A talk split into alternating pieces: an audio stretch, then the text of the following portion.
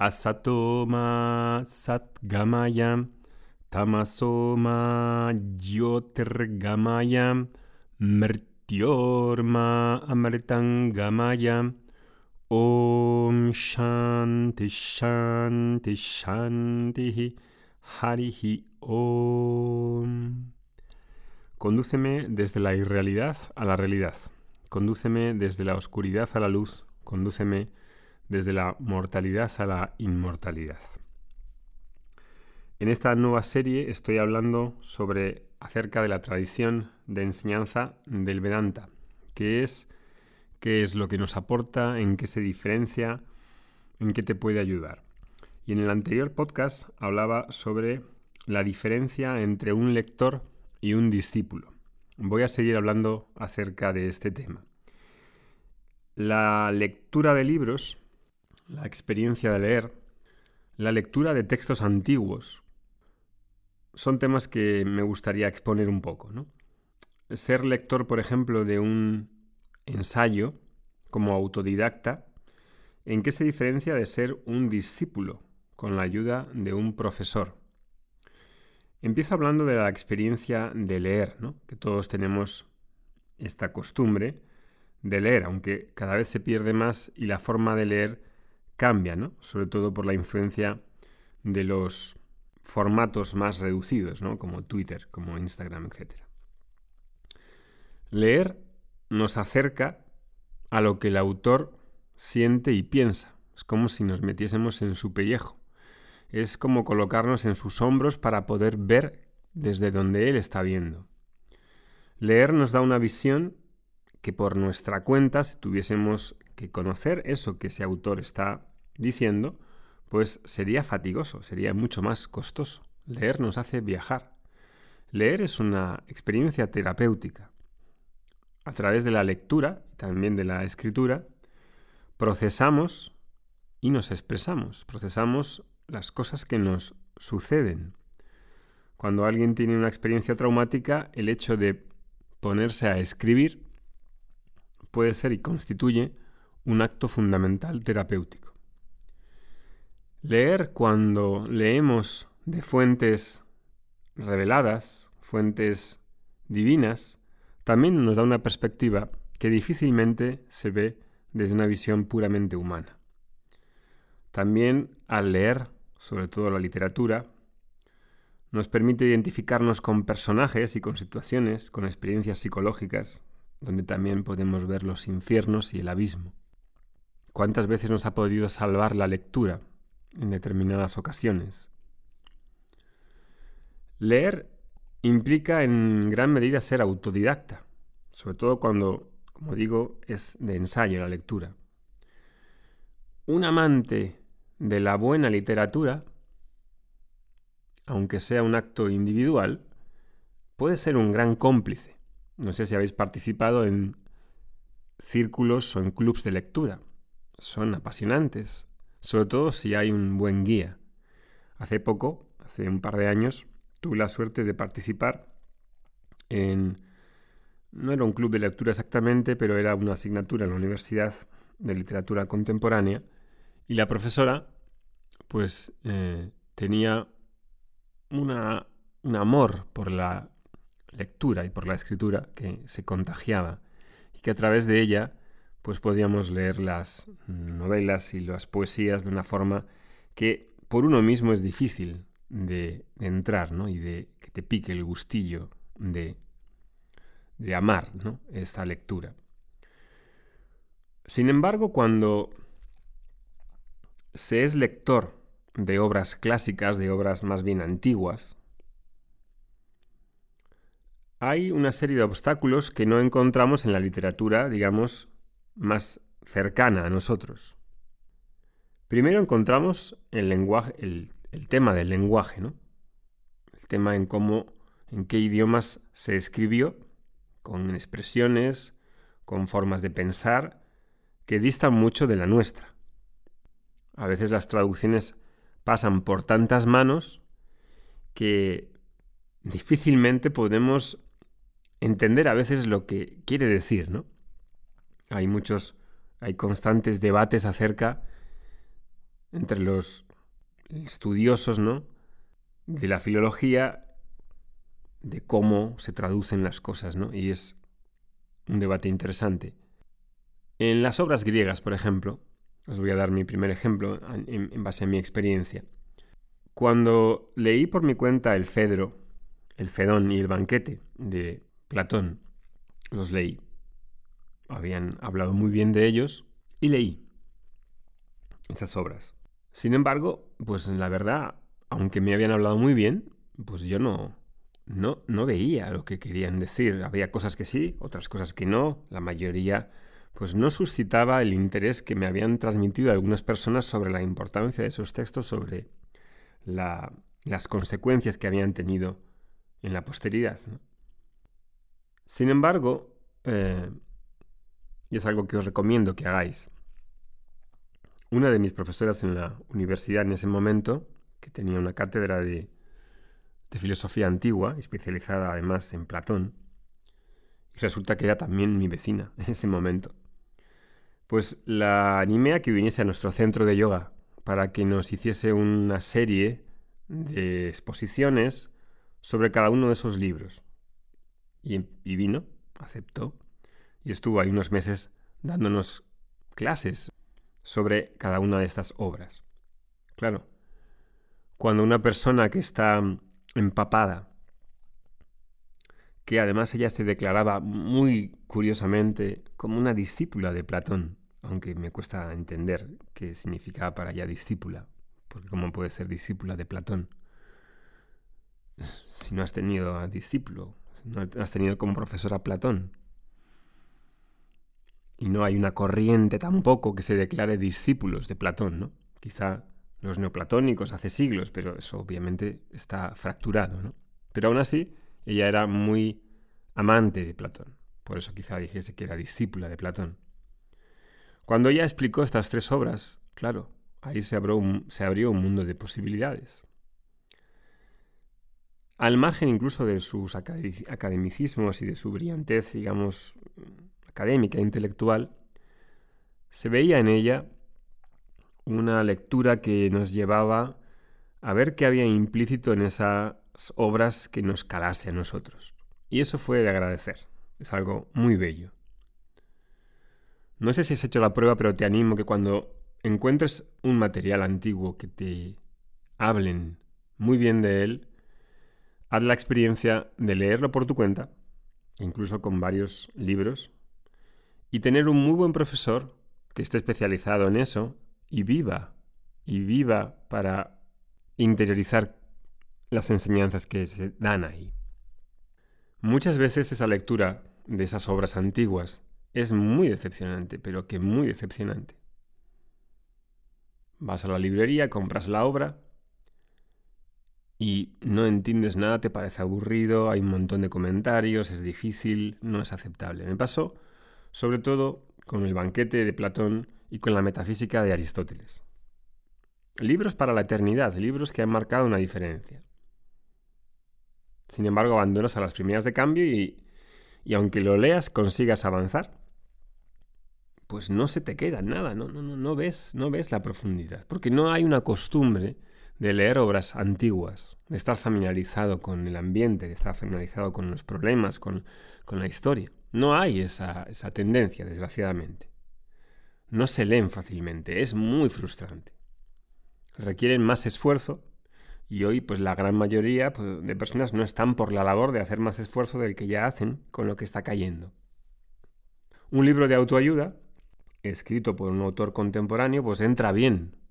Tiene una nula complejidad por su reduccionismo, cosa que facilita la lectura, la hace amena, la hace digestible, pero claro, a un precio también muy alto porque el nivel intelectual o moral pues no lo, no lo, sube en absoluto y nos da una visión de la realidad cercenada, masticable, pero el precio de a un precio de un infantilismo intelectual, incapaz de dar una visión compleja y verdadera, más cercana a la realidad. Por eso los propios autores de libros de autoayuda no les sienta nada bien que se les dirijan o se les viertan críticas, porque hay una tendencia al, a ser acrítico. en estos sectores, ¿no? Y parece que hacer una crítica es meterse con las personas, no. Estoy haciendo una crítica de lo que está diciendo, ¿no? De la persona. Por otro lado, cuando hablamos de obras orientales, como la Bhagavad Gita, como las Upanishads, esos mismos problemas aparecen, incluso mayores, diría yo. Porque si tomas la República, el Fedón, el Fedro, el banquete de Aristóteles o la metafísica, pues todavía hay algo que pervive en nuestra historia occidental. Hay cosas que se mantienen, que nos suenan, valores, ideales. Pero cuando hablamos de tradiciones y de civilizaciones diferentes a la nuestra, esas obras antiguas todavía son más exasperantes, más difíciles, hay más obstáculos. La primera vez que leí los Yoga Sutras, me habían hablado tan bien de ellos que me los intenté devorar y bueno, son sutras, ¿no? no es un texto de corrido. Puedes ir en uno, te detienes, vas a otro, puedes saltar para arriba y para abajo. Algunos son inspiradores, hay cosas que se entienden, otras cosas que no se entienden nada, hay cosas que dan más confusión. Y el caso es que aunque lo leas, aunque creas que has entendido algo, después de años te das cuenta que no entendiste nada, y menos te valía para algo a veces, realmente. Obras como la Bhagavad Gita, que son algo más sencillas que los Yoga Sutras, pues están ampliamente divulgadas y publicadas en numerosos idiomas, con numerosas editoriales.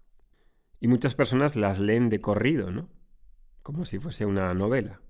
El problema de eso es que surgen los mismos problemas que comenté antes. Traducciones que han pasado por diversas manos, traducciones que han pasado por diversos idiomas, que pueden ser correctas desde un punto de vista filológico, pero en absoluto desde un punto de vista filosófico que no tienen en cuenta la tradición oral, que lo traducen de una manera como de experto en traducir sin, recoger la tradición oral, sin recoger la tradición interna de maestros y discípulos. Probablemente hayas escuchado, hayas leído acerca de estas obras. Yo he hecho la experiencia de preguntar a varias personas, incluso a varios amigos, si han leído la Bhagavad Gita, me han dicho algunos que sí. Y cuando he ido a preguntarles qué habían entendido de tal capítulo, capítulo 2, qué han entendido de este concepto, qué es el desapego, qué es la, es la iluminación, qué es diferentes cuestiones, y las respuestas que me han dado, la verdad es que me han dejado bastante alucinado, ¿no? ¿Qué han aplicado a su vida? ¿Qué se les ha quedado? No me queda nada claro que hayan comprendido y asimilado algo. Sí, las han podido leer. Pero claro, leer de corrido como si fuese una novela, eso no puede dar fruto. No sé si es tu caso. No sé si es tu caso este, que has leído de corrido, has tenido alguna eh, edición de la Bhagavad Gita. Hay una muy conocida en algunos países que es la Bhagavad Gita tal cual es, de los Hare Krishna. Creo que es de las peores que he visto. Es realmente mala. No lo digo yo, sino muchas personas. Muy sesgada traducción del, sánscrito al español o al, idioma que sea es francamente poco recomendable, la verdad. Muy ideologizada.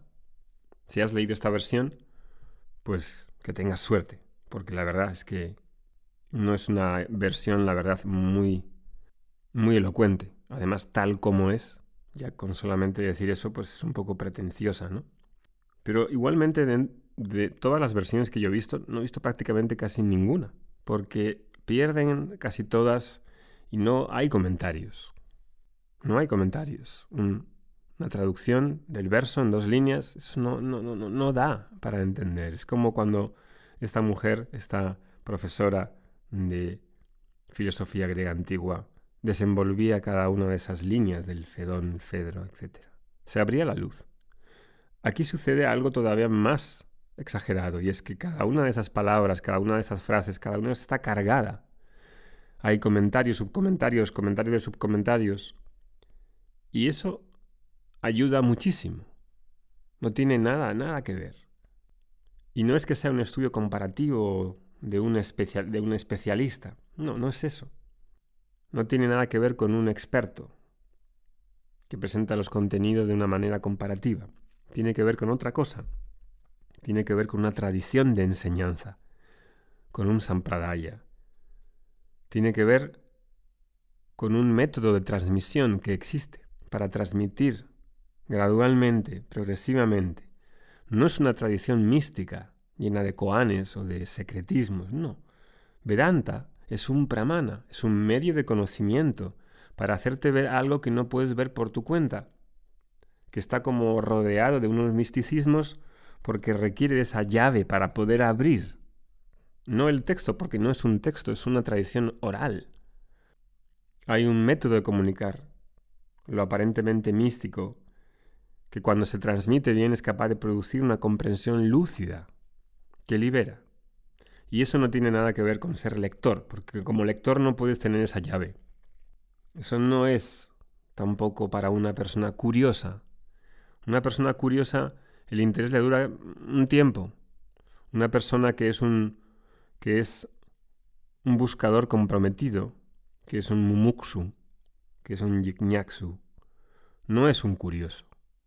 Es algo fundamental en su vida que hace que la tendencia hacia lo espiritual es tan fuerte que no lo puede ni remediar.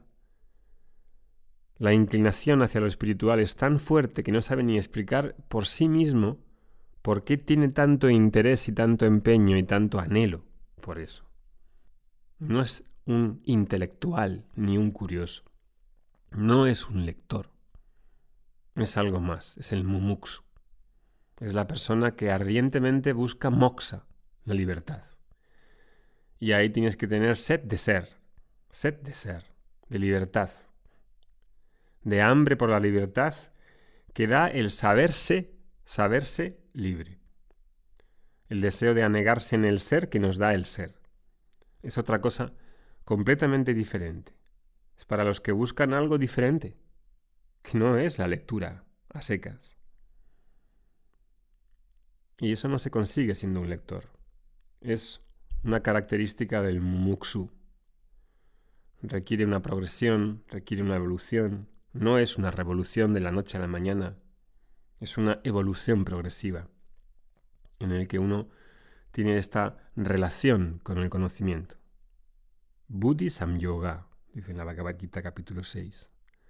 Para esa persona que trae esos samskaras, esas impresiones, esas tendencias hacia lo espiritual, la relación, la asociación con Buddhi, con la sabiduría, con la inteligencia. Es una de sus consecuencias. Ahí en mayo, mediados de mayo, vamos a empezar un nuevo curso de Vedanta, donde veremos algunas de estas grandes obras del Vedanta para los que estén preparados, para los que quieran esa conexión, esa asociación con la sabiduría con una educación espiritual sistemática para recibir ese conocimiento y el estilo de vida que libera. Ahí, para esas personas, pues abrirá una oportunidad de entrar en contacto como un alumno, como un alumno que anhela ese conocimiento. Abajo dejamos el enlace a la página. Que tengas un buen día. Hariom Tatsat.